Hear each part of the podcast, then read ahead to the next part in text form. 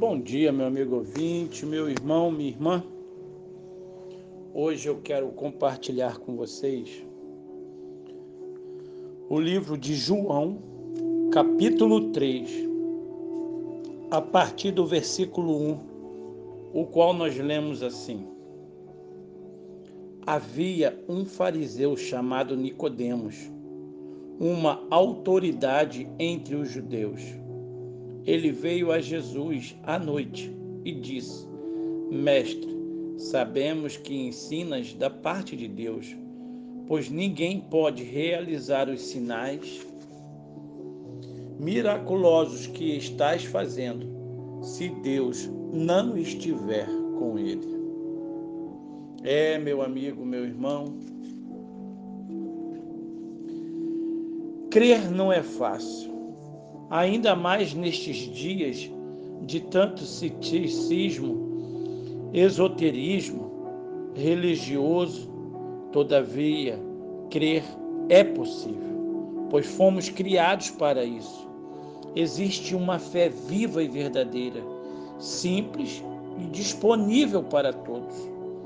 Nossa natureza espiritual pode até sofrer tentações em ir contra a natureza de Deus mas mesmo assim não conseguiríamos viver sem crer em algo.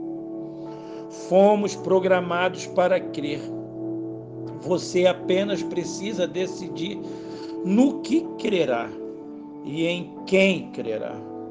Alguns dizem que não acreditam em Deus, mas ainda assim creem, pois colocam sua fé em si mesmos, na humanidade, na natureza ou nas próprias posses e riquezas. O ser humano é naturalmente religioso, e isso quer dizer que, como todo religioso, ele está buscando algo superior a si mesmo.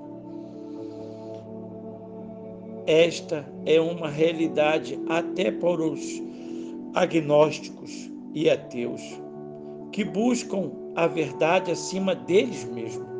Porém, a prática da religiosidade não é certeza de satisfação. Ao contrário do que muitos pensam, ter uma religião não é a garantia de uma vida com qualidade, e muito menos de salvação. Prova disso são as pessoas que, embora religiosas e fiéis à tradição, de seus antepassados encontram-se vazias, perdidas, desorientadas e cheias de problemas. Isso acontece porque a religião é uma criação humana, baseado em teorias, dogmas, filosofias e sistemas. E por mais que seja balizada em boas intenções, ela não é divina e tão pouco precisa. Então, veja aonde você está colocando, depositando a sua fé.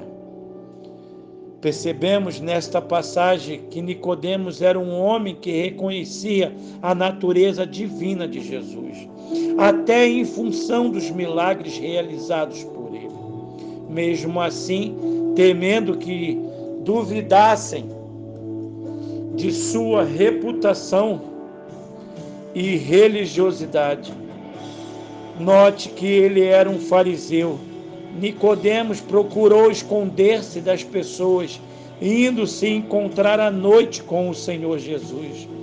Ele tomou essa atitude porque tinha uma busca sincera que não fora satisfeita na sua religião.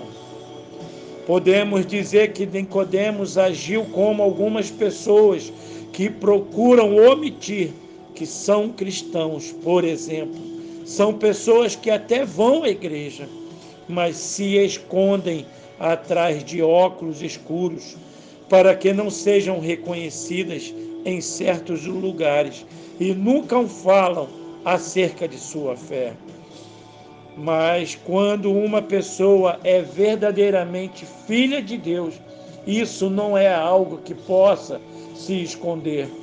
Pois a luz, a luz que brilha, que existe em seu interior, reflete em sua vida de forma muito clara. É, meu amigo, meu irmão, deixe a luz de Jesus brilhar em sua vida. Que Deus te abençoe, que Deus te ajude.